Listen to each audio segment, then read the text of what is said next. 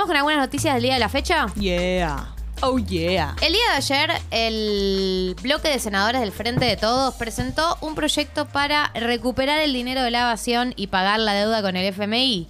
¿En qué consiste este proyecto que de alguna manera está unificando un poco a parte del bloque del Frente de Todos que viene de ser como anti-albertista y ahora quieren tener como una agenda más propositiva, más bueno, ahora miremos para adelante. Fuimos re anti todo, pero ahora miremos para adelante. Entonces, ¿qué es lo que proponen? Este proyecto de ley propone crear un Fondo Nacional para la cancelación de la deuda con el FMI para quienes tengan bienes en el exterior no declarados, hagan un aporte de emergencia. Entonces, ellos dicen, ¿nos falta guita para pagarle al FMI? Bueno, ¿quiénes tienen que...? ok, creemos un fondo. ¿Quiénes tienen que aportar? La gente que tenga bienes en el exterior no declarados. Eh, que es, eh, según lo que plantean, sería el 20% de los bienes no declarados en dólares.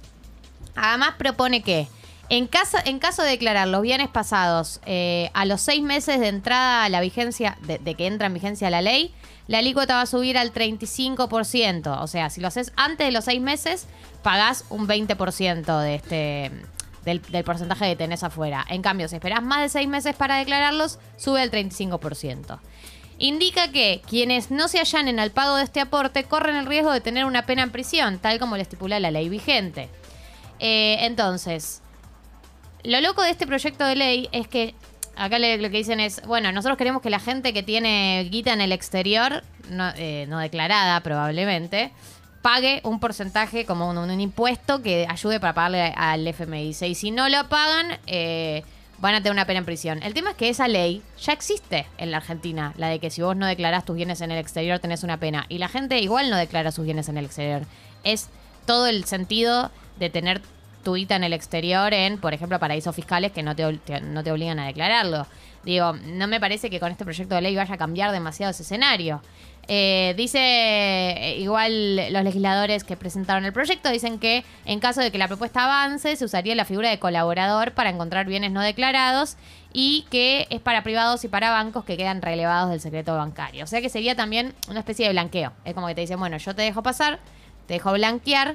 Eh, te dejo que, que blanquees, que tenías guita en el exterior, eh, no declarara algo que es ilegal, a cambio de que vos pagues una cuotita y esa guita la pongas para pagar la, de, la deuda externa.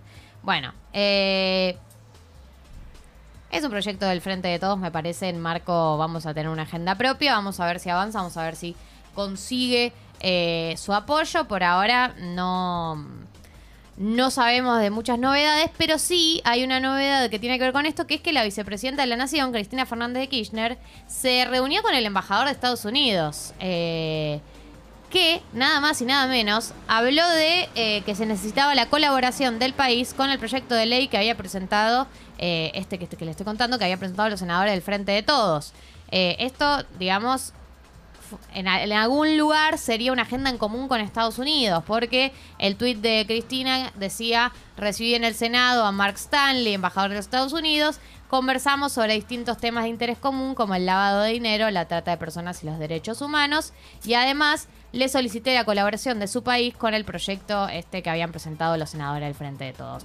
Eh, no es algo común, ¿no? En eh, una reunión de Cristina Kirchner con el embajador de Estados Unidos, porque no suele ser un sector de la Argentina que esté muy alineado con Estados Unidos, eh, y, y más si, si no estás en la presidencia, o sea, ella es la vicepresidenta, pero tiene un rol medio en este momento de oposición. entiendo que si sos presidenta de la nación te tengas que reunir con el embajador de Estados Unidos y con todos los embajadores, pero es raro para los posicionamientos que venía teniendo Cristina recientemente y también como toda la línea que está manejando la gente que responde a Cristina recientemente. Eh, hablando de proyectos de ley, un diputado de Juntos por el Cambio, eh, Alejandro Cacase. Sí, ¿qué pasó? Presentó un proyecto para dolarizar la economía.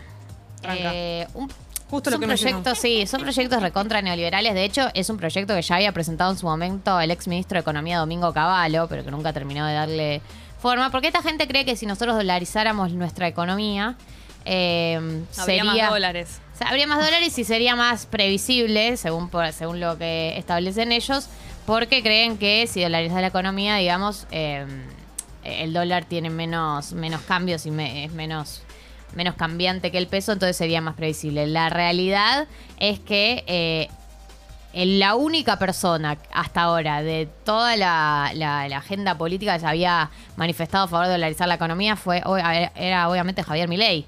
Digamos, absolutamente nadie más, ningún representante de Juntos por el Cambio eh, impulsó esta ley y menos del Frente de Todos. Eh, esto también, digamos, si vos dolarizás la economía, no solamente trae que vos dependas del dólar y y lo que tiene que ver con la moneda del dólar, sino que implica la desaparición del peso y que implique la desaparición del peso significa que no tengas una moneda tuya, no tenés una, la capacidad soberana de tener una política para tu propia moneda, no puedes intervenir sobre tu propia moneda. Es como que una característica de ser un país no la tenés. Y sí, porque por más que te guste más o te guste menos la intervención sobre el peso, ¿no? Que tiene el Banco Central, que es una política, una herramienta económica para intervenir sobre el país. Acá el dólar no puedes hacer absolutamente nada, porque además eh, ahora está teniendo inflación en el mm. mundo. Digo, esto va a pasar y vos no puedes hacer absolutamente nada. Estás eh, supeditando tu política económica a Estados Unidos. Igual cuántas, ¿cuántas chances hay de que eso pase? Ninguna. Claro. Nada, lo cuento como un dato de color. ninguna. Ninguna posibilidad. No hay, no hay, ninguna posibilidad. O sea, un proyecto de ley que ni siquiera Juntos por el Cambio lo apoye, tiene que estar muy a la derecha, digamos, mm. eh, para que ni siquiera, no sé, eh, una Patricia Bullrich lo apoye. Pero al principio nadie Juntos por el Cambio, salvo este, este diputado, apoyan este, este proyecto de ley.